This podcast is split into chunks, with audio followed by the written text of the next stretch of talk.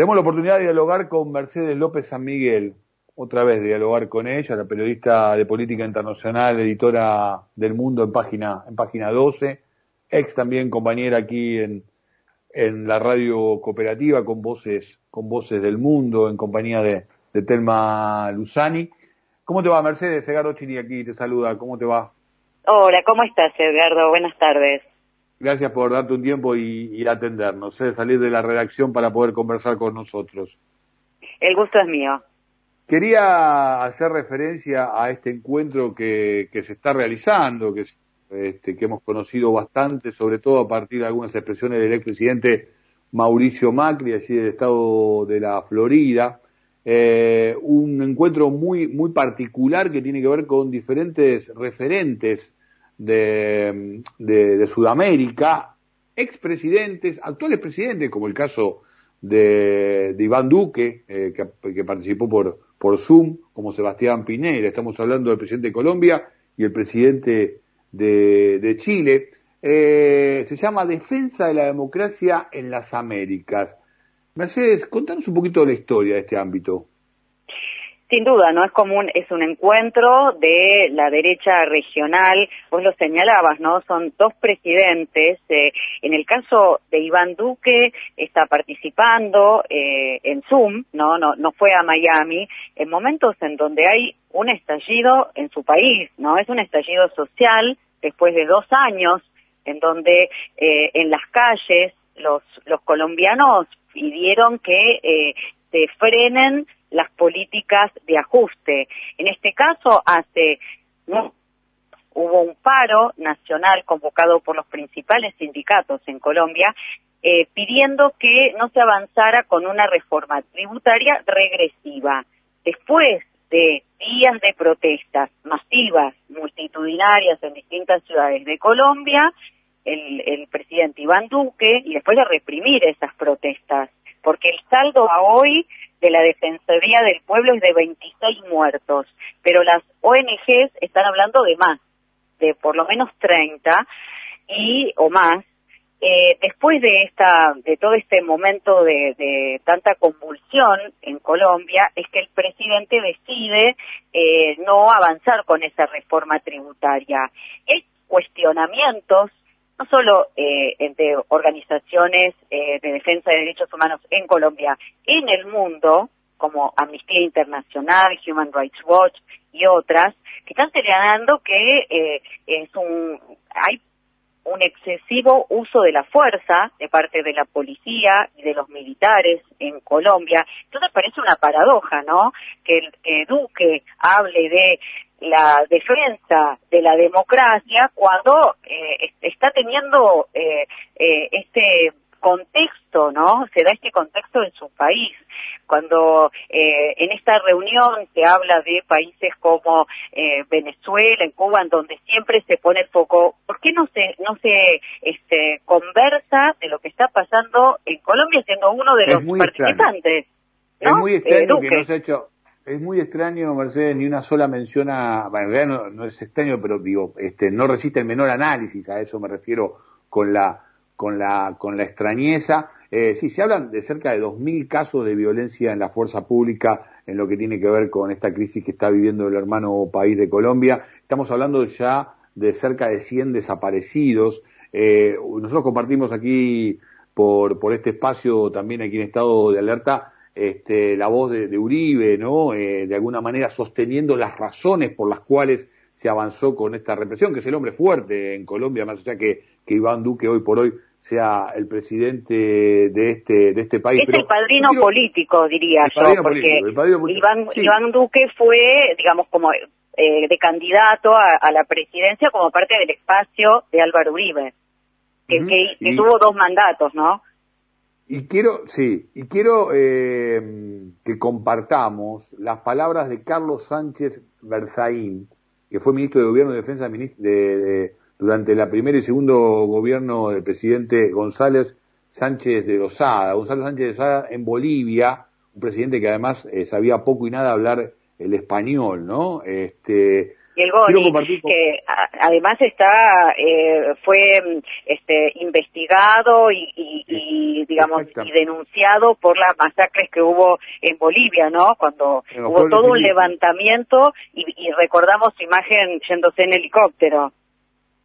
Exactamente, está muy bueno traer esa imagen porque eh, así nos queda claro y le queda claro a, nuestra audiencia de quién estamos hablando, eh, pero aparte le baja línea este, a los mandatarios de la, de la región. Eh, son 30 segundos, escuchamos a, a Sánchez Berzaín.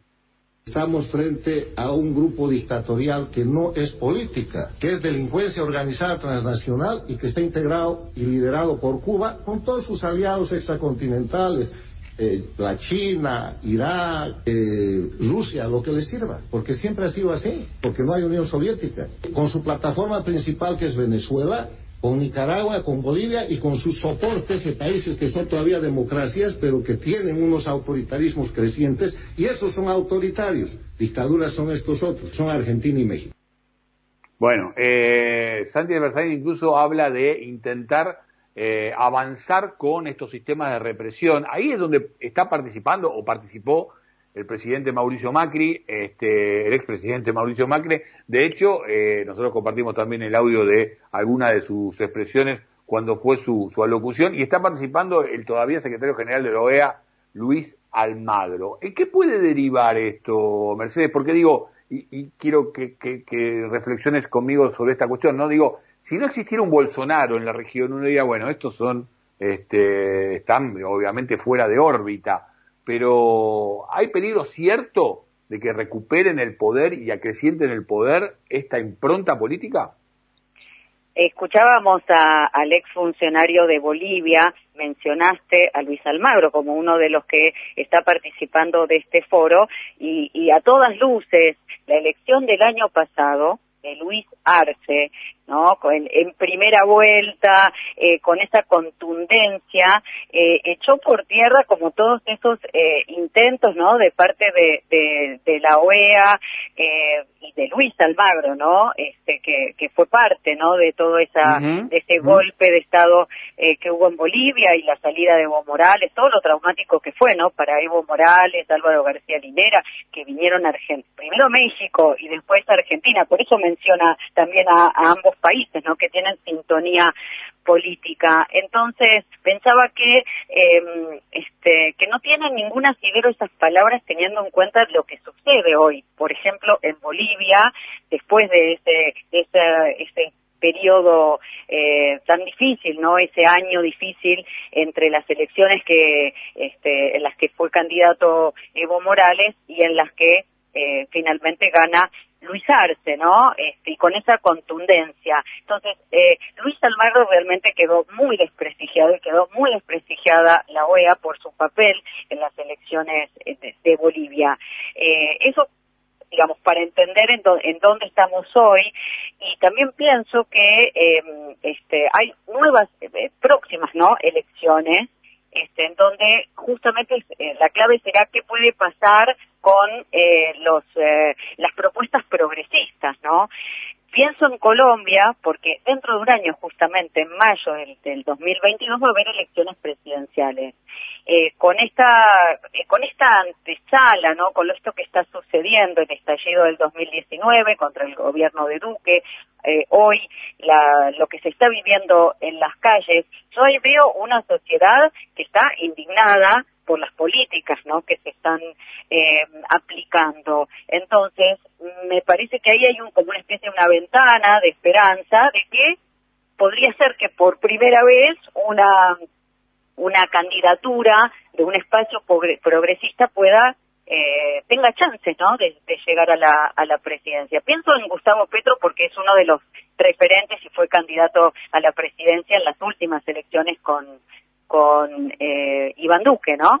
Este, y, y, a fin de año, en noviembre, hay elecciones en Chile y el gobierno de Sebastián Piñera también está, eh, o sea, su imagen es del, en este momento tiene una aprobación del 9%, este, con lo cual también me parece que este, hay chances de que una alternativa a lo que ha sido, ¿no? Este mandato de derecha, eh, y que bueno, y que en el medio se están dando estos eh, pasos, me parece muy auspiciosos, como es el cambio de la Constitución, ¿no? En la, la semana que viene sábado y domingo. Sí, que se viene postergando por la pandemia, ¿no? Claro, 15 y 16 de mayo van a ser, va a ser la elección de los Lo, lo que ha tardado Chile, o que está tardando Chile en salirse de, la constitución pinochetista, ¿no? También es Totalmente. Y es, es, es, muy cierto, ¿no? Hay una hay una élite, ¿no? Política, económica, empresarial muy fuerte, sin lugar a dudas, ¿no? Entonces es cambiar ese modelo y hay mucha resistencia sin lugar a dudas.